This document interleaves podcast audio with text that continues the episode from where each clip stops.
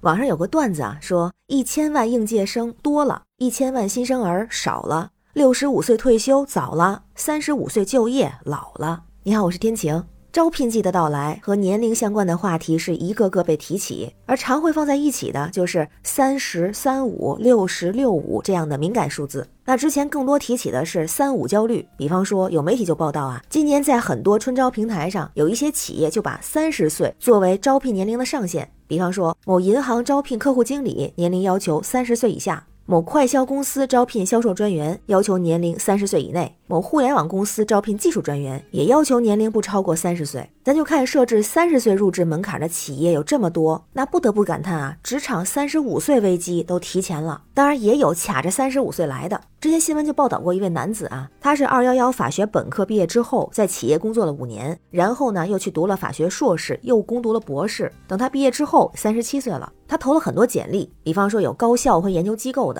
但发现很多这样的单位大多把应聘者的年龄限制在三十五岁以下，而同类单位也有四十岁以下的，但是投递之后就发现他本科是二幺幺，不是九八五，也不符合要求。于是后来这位男子又向很多家国企和民企投递简历，但是没想到在这个过程中啊，有的是要求三十五岁以下，但要求身高一米八。还有要求容貌出众，而更多的还是会卡在三十五这个年龄限制。很多单位都说啊，三十五岁以上的员工不愿意加班，不好管理。当然，也有朋友给他介绍了去比较偏远城市工作的机会，但他自己还没有想好，他也做好了找不到工作的准备，甚至打算直接创业。他就说啊，三十五岁以下这个年龄的招聘要求对自己的打击是最大的，伤害了自己的公平就业权。那男性的压力大，女性的压力也很大。比方说，有一位三十多岁求职的女性，她自己有两个孩子，在近期她向多家企业投递了简历，但是都没有得到回复。后来他询问之后呢，有的就说，首先呢，这三十多岁啊，年纪不小，单位呢周末需要经常加班，但是周末可能是不是要辅导孩子写作业啊，要做家务，所以担心无法胜任工作。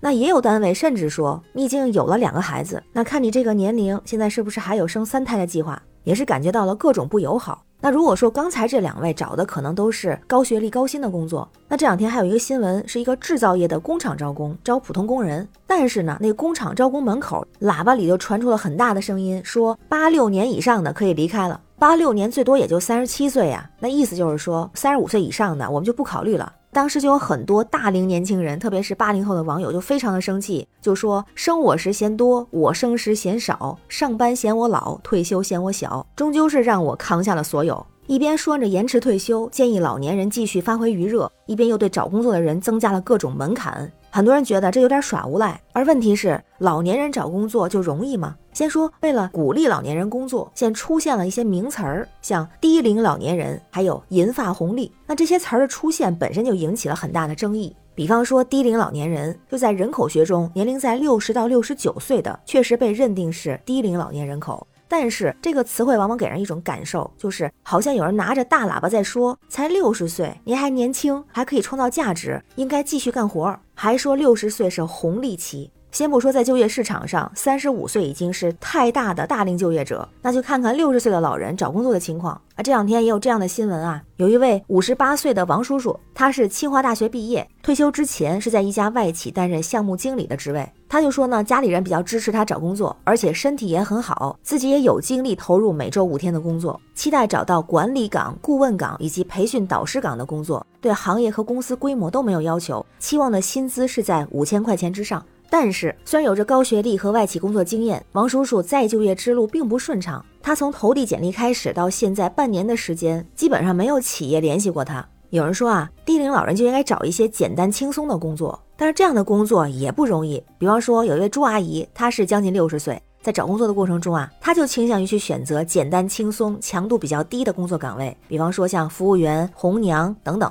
但是他和王叔叔一样，同样是求职没有成功。当然，根据相关的分析就指出啊，很多所谓低龄老人在就业的时候，往往有三个方面的需求：一个是继续养育孩子的经济需求，继续发挥职业技能的价值需求，还有继续追求职业发展的精神需求。我也非常认同这样的一个分析，就是如果客观理性的去剖析“低龄老年人”这个词，可以说并不是鼓吹一批尚有余力的人继续工作，而是让老年人活出自己的精彩。那讨论的方向原本应该是如何给老年人更多的机会、更大的空间、更方便的途径，让他们看到更多的希望，点燃他们的生活热情，让他们有更多的存在感，有更多发光发热的舞台，而不是有的人说的被嫌弃、排斥，甚至是遗忘。更不是去讨论，甚至去强调他们还能创造多大的红利。而且我们不知道白发人能够创造多大的红利，但是我们能够知道的是，如果真的想要他们创造更多红利，首先就不要把他们当成红利。而且其实也不需要广大媒体的催促，因为有报道显示，有百分之六十二点一的六十到六十五岁的低龄老人想再就业。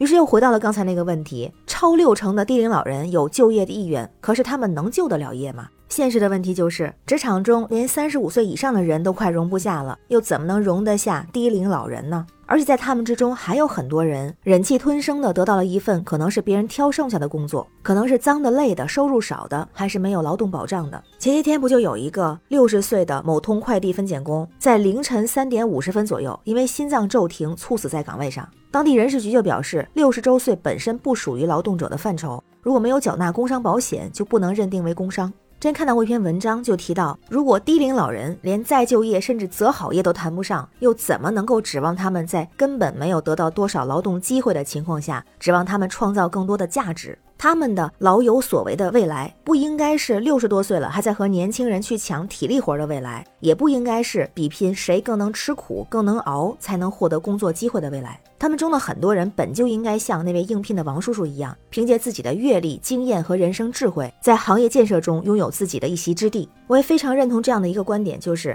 想要真正的解决问题，首先就要解决眼前越来越严重的年龄焦虑，乃至背后深层的年龄歧视。所以需要放宽年龄限制，提供更多的就业机会和就业岗位。只有人们不再为三十五岁无可为而焦虑的时候，才有可能去谈人人不再为六十岁无可为而焦虑。而值得欣喜的是，在现在的高龄年轻人当中，根据调查显示，有超过七成属于乐观主义，会选择主动行动调整心态。很多人已经在采取各种各样的办法去缓解年龄的焦虑，比方说努力赚钱、努力攒钱、积极运动锻炼身体、多读书、培养兴趣、不熬夜、关注时事新闻、不局限于自我、寻找成熟的人生榜样等等。而且对很多大龄年轻人来说，与其年龄焦虑，提升自己才是王道。那关于大龄年轻人和低龄老年人就业的问题，不知道您是怎么看？欢迎在评论区留言，咱们一块儿聊。我是天晴，这里是雨过天晴，感谢您的关注、订阅、点赞和分享，也欢迎加入天晴的听友群，绿色软件汉语拼天晴下划线零二幺四，